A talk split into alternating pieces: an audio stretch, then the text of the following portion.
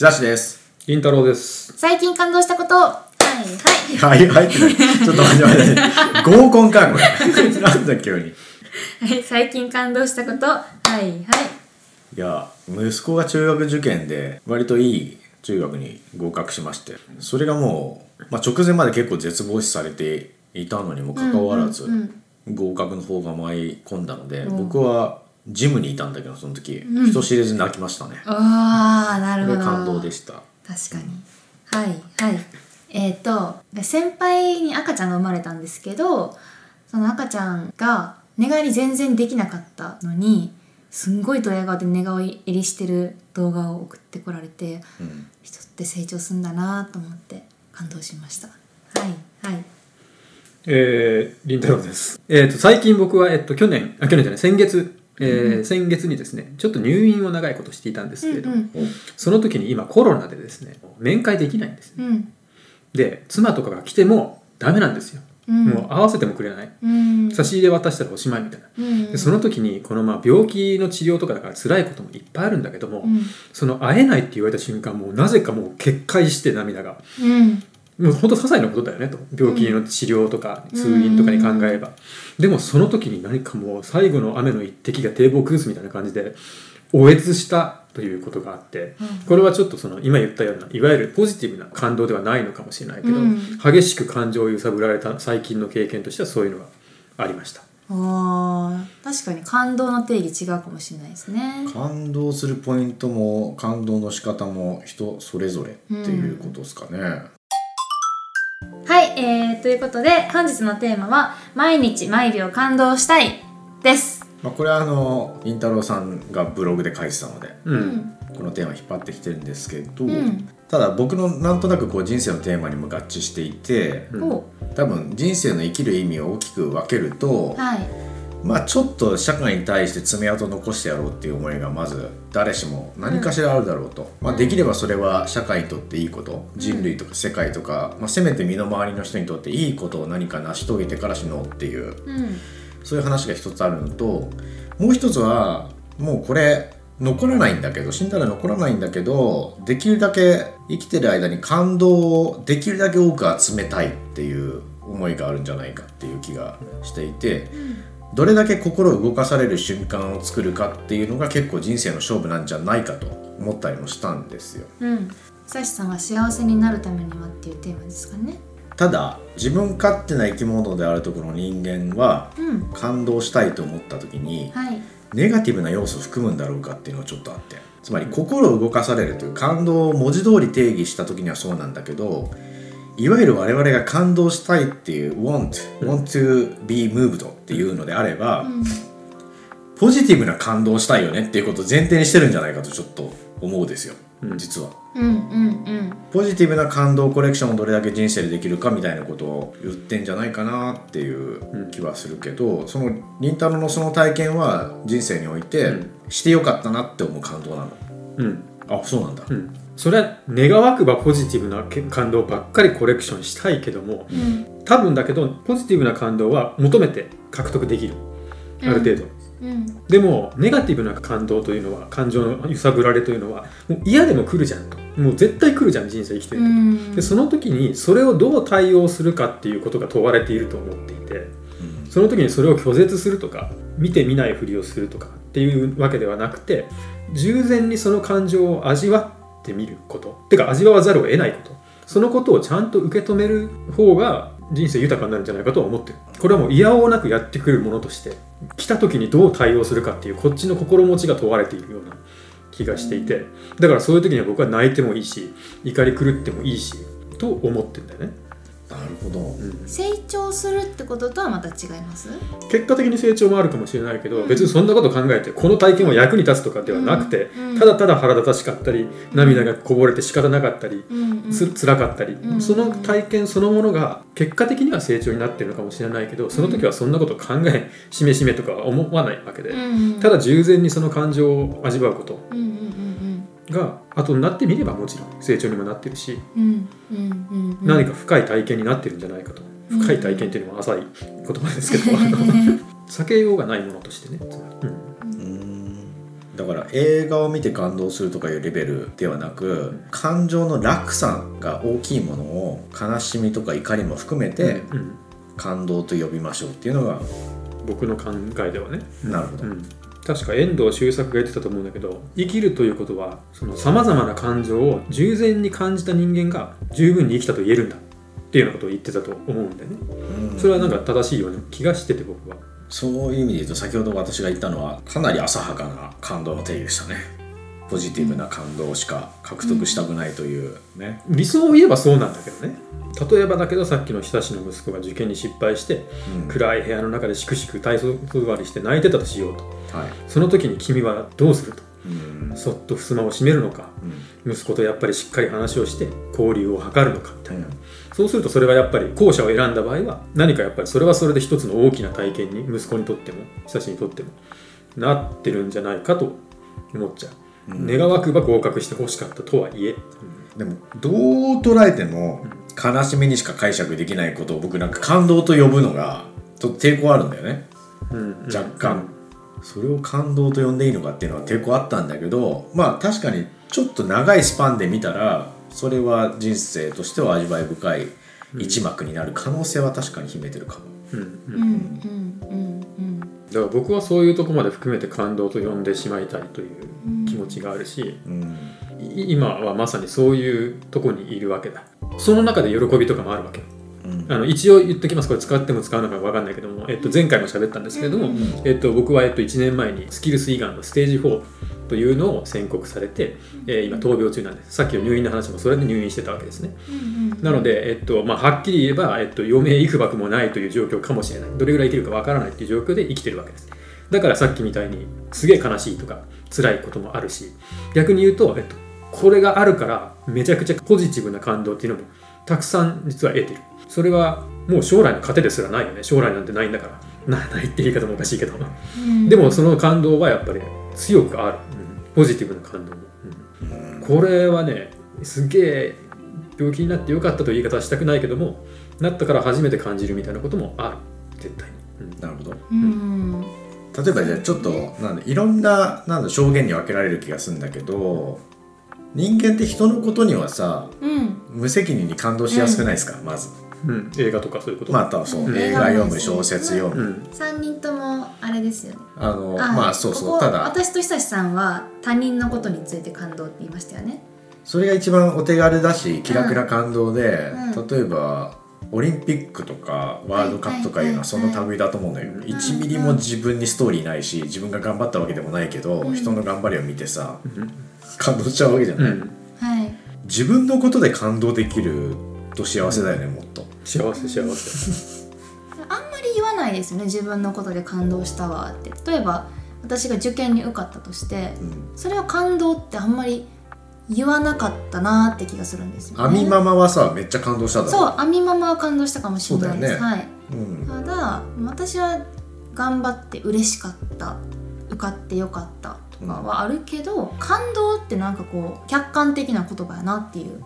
これでもさその軸で感動コレクションしたいとか言ってると、うん。結構空虚な人生な感じがしちゃうよね。例えば私の弟がいるんですけど、うん。弟が受験受かったわって言った時にめちゃくちゃ感動したわって言うとなんかこうすごい傍から見てる感じしません、するするする、うん、感動ってなんか外から見た話かと思ってました、いやだし、うん。感動するっていうことを他人に委ねた感動ばっかり集めてたら自分自身は空虚だなと思ったのね。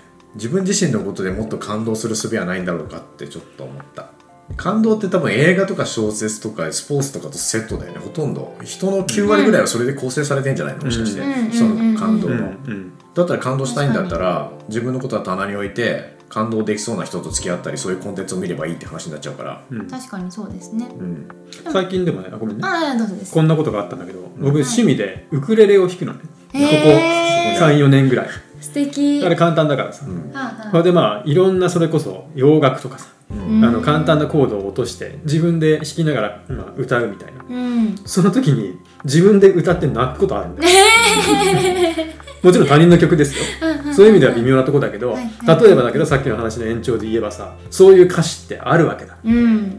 ビートルズに「When I'm 64」という曲があるじゃないですか、うん。まあ、あんなの今歌えないわけ、うん。うん、あるいはジョニー・ミッチェルの「ね、うんあのボースサイズナウとか、うんうんそういうなんかちょっと涙腺やられる系の曲とかを歌うと、はい。自分で下手くそなウクレレで声出してるのうに、ん。もうなんか涙が詰まるような経験をするんですよ。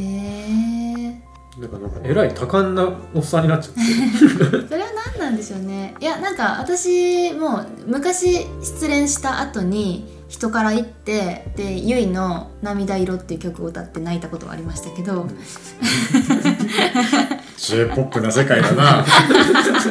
めちゃくちゃ前ですよ。中学中学校はちょっと言い過ぎかもしれないですけどめっちゃ前ですけどなんかありますよね。自分の感動なんやけどちょっとコンテンツに乗っけることで涙出やすくなるみたいなのがありますよね、あれそんな話じゃなかった？いやいやそそうなんですよ、そうそうなんですよ。本当に。それは何だろ今回扱ってる君たちが扱う種類の感動はうん。違うんじゃないかとは思っちゃったんだよね今話してて。そんなものを個別具体的にううん。お前クライアントにウクレレ渡してこれ弾けとうん泣けみたいな。そんなしなんていうのかな。やっぱり外部からセットする感動を作ってる仕事でしょ？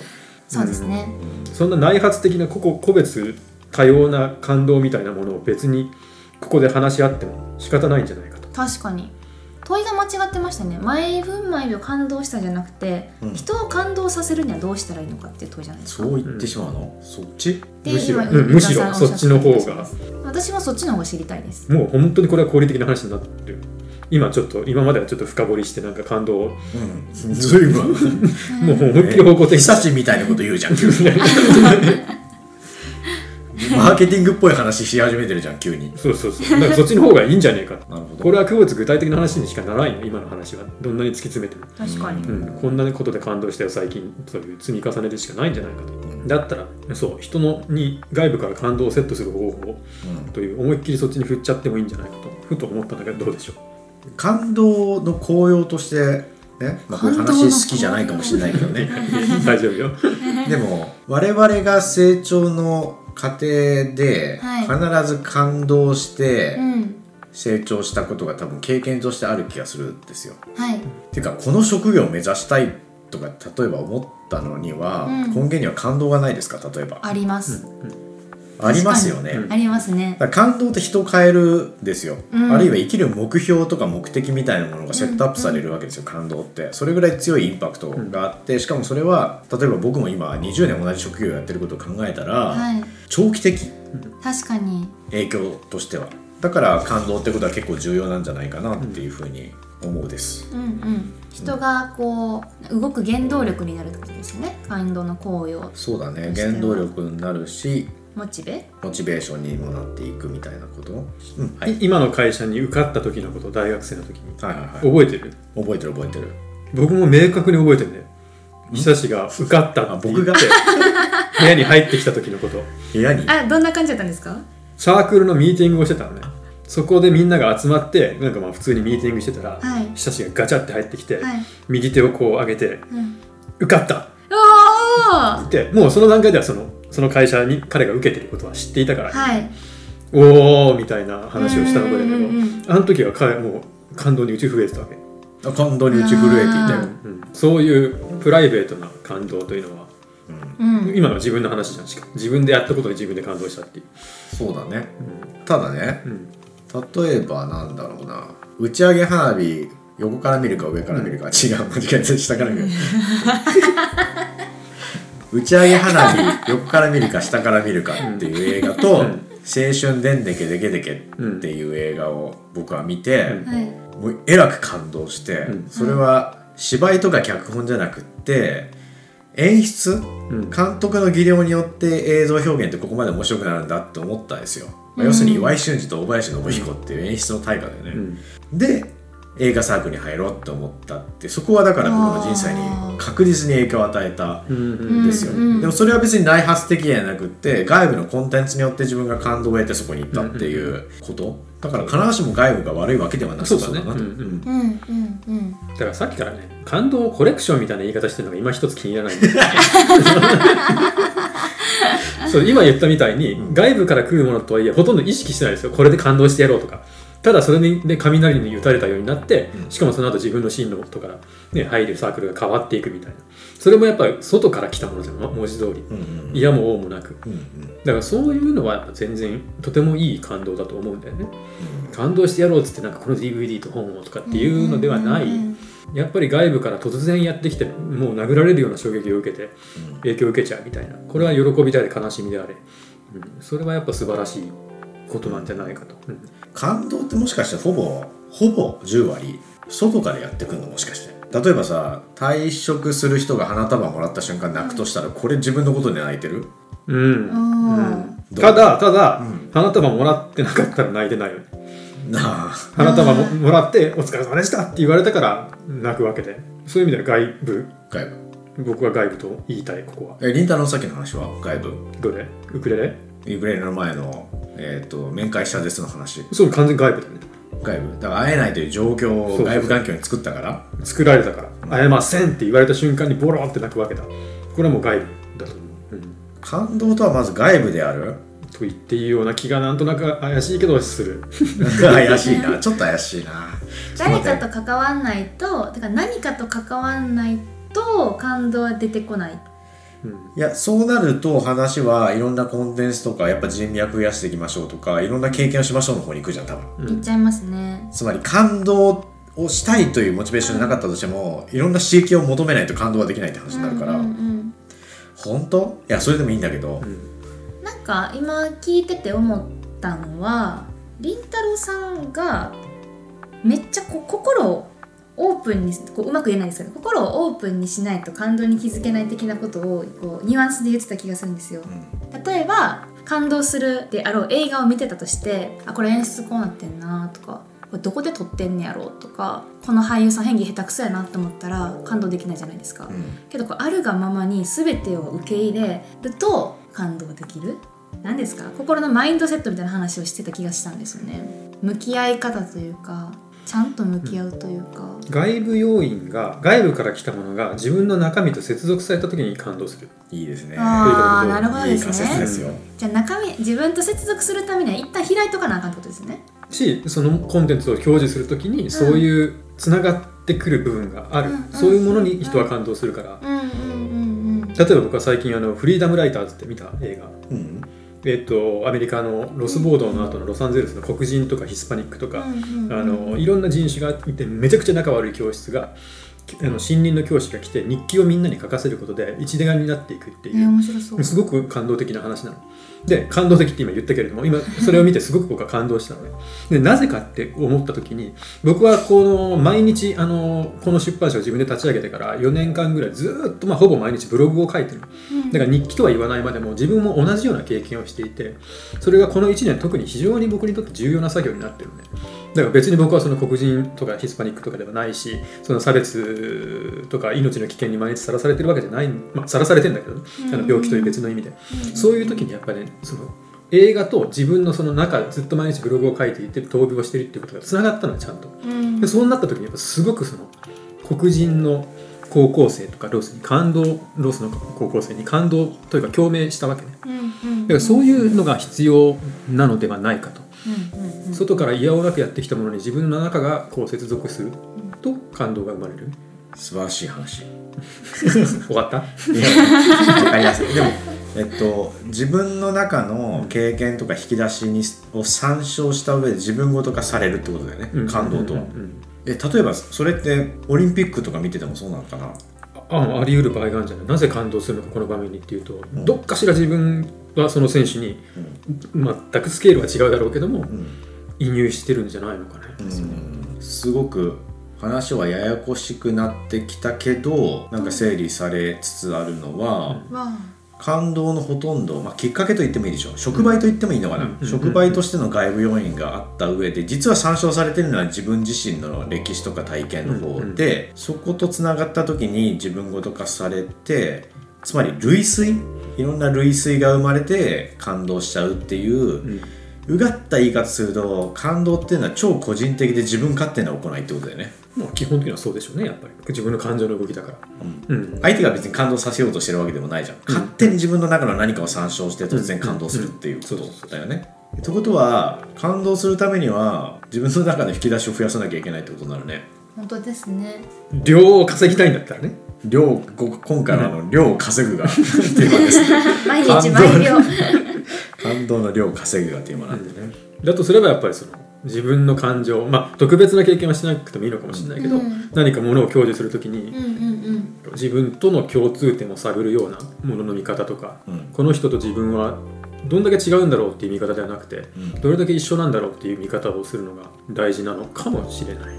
自分の中の引き出しって知識じゃない。はいじゃあちょっと長くなりそうなので次回に続きます。お楽しみに